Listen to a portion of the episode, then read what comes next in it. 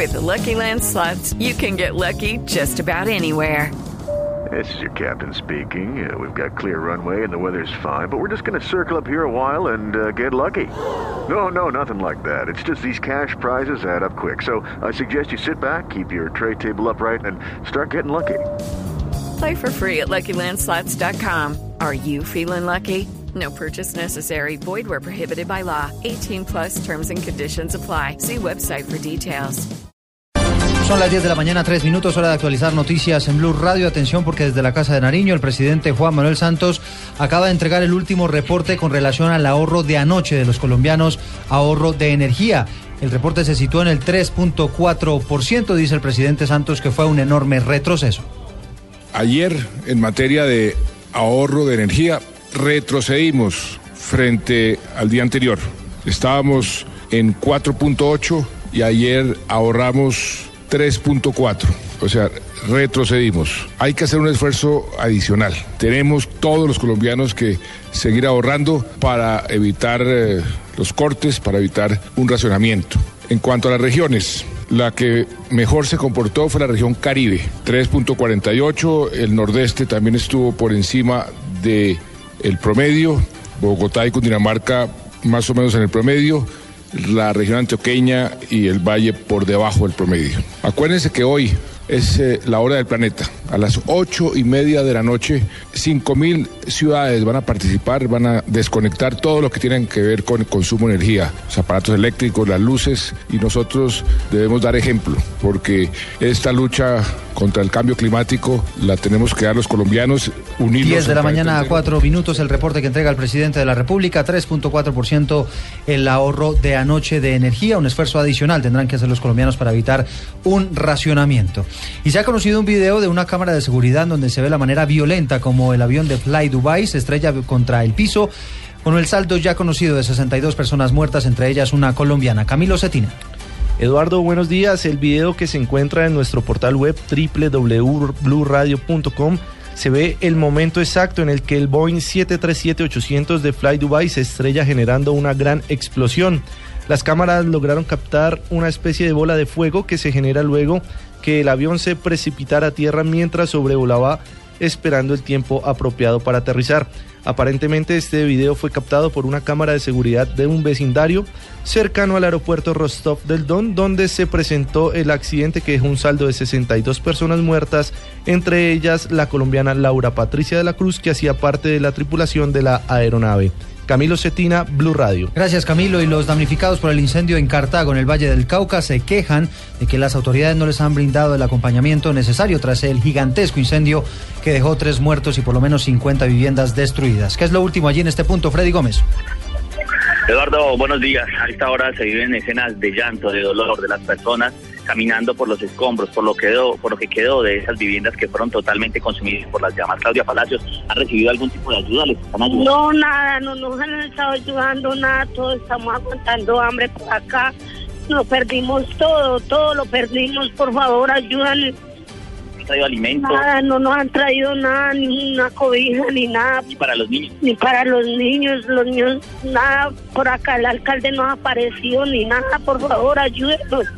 Hasta el momento solo ha hecho presencia el Ejército Nacional, que está tratando de sacar algunos de los escombros y también de organizar el perímetro para evitar robos. Pero hasta el momento apenas se está iniciando el censo por parte de la Administración Municipal de una manera, según los mismos damnificados, muy lenta.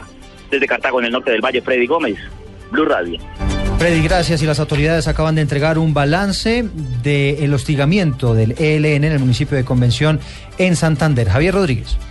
El gobernador de Santander, Didier Tavera, rechazó el hostigamiento de guerrilleros del ELN que realizaron en las últimas horas contra el municipio de Concepción. Dijo además que cerca de 10 insurgentes entraron a esta localidad en motocicletas y dispararon contra la alcaldía, la iglesia y el hospital. Asimismo, varios vehículos resultaron afectados. En asocio con el Ejército Nacional y con la policía y obviamente con los organismos de inteligencia, vamos a desplegar todas las acciones necesarias para contrarrestar, ante todo garantizar que estas acciones de un grupo minoritario no puedan atemorizar ni irrumpan en la tranquilidad de las familias santanderianas. A esta hora, las autoridades además investigan un posible carro bomba dejado por guerrilleros del ELN en la vía que comunica al municipio de Concepción en Santander con el departamento de Boyacá. En Bucaramanga, Javier Rodríguez, Blue Radio.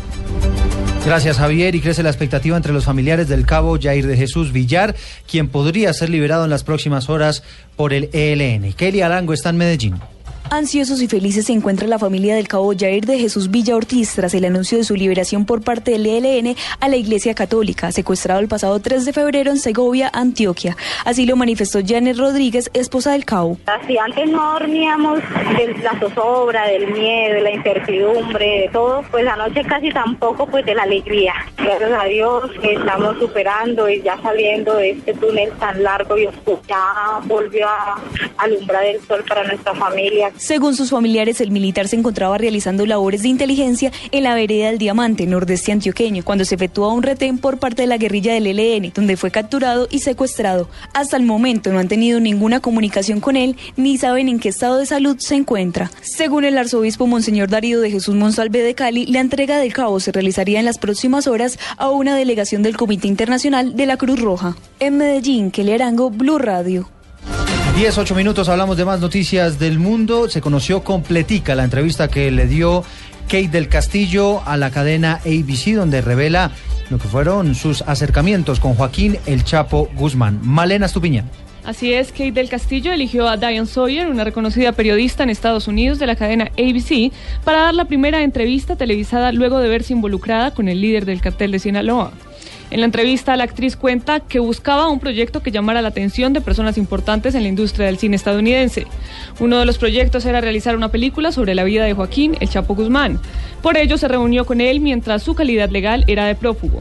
Del Castillo cree que el Chapo la habría escogido a ella porque la admiraba por su papel de Teresa Mendoza en La Reina del Sur. Además, afirma en la entrevista que se llenó de coraje e intentó persuadir al Chapo de utilizar su influencia para el bien aunque lo que pasaba por su cabeza en ese momento era que si decía esas palabras, estas podrían haber sido sus últimas. Estos son los audios.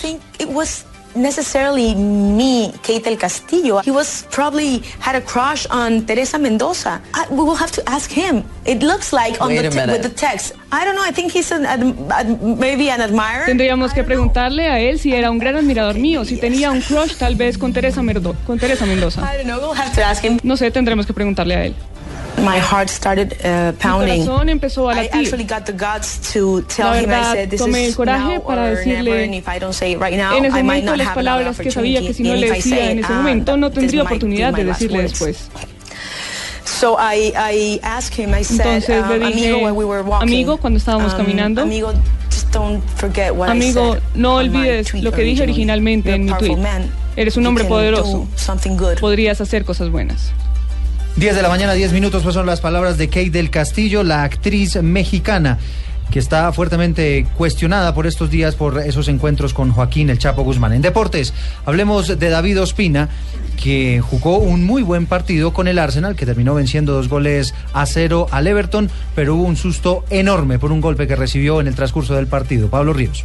Eduardo, fue al minuto 64 cuando el arquero antioqueño chocó con Romelu Lukaku, el delantero del Everton, y terminó siendo un golpe sin consecuencias y pudo terminar el compromiso de manera normal.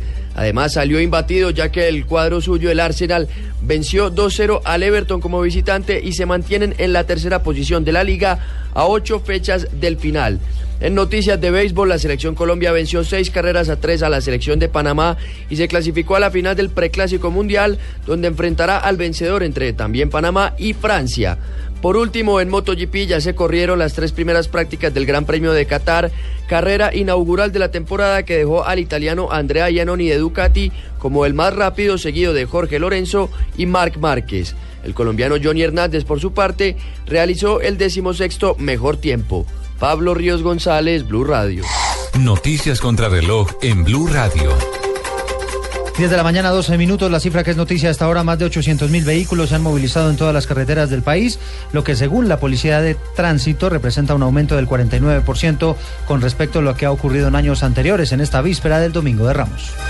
Y estamos atentos porque de acuerdo al último reporte de la Aeronáutica Civil hay operaciones restringidas en los aeropuertos de Cúcuta, Leticia y Quibdó. El resto de los terminales aéreos están operando normalmente. La ampliación de estas noticias las encuentra en blurradio.com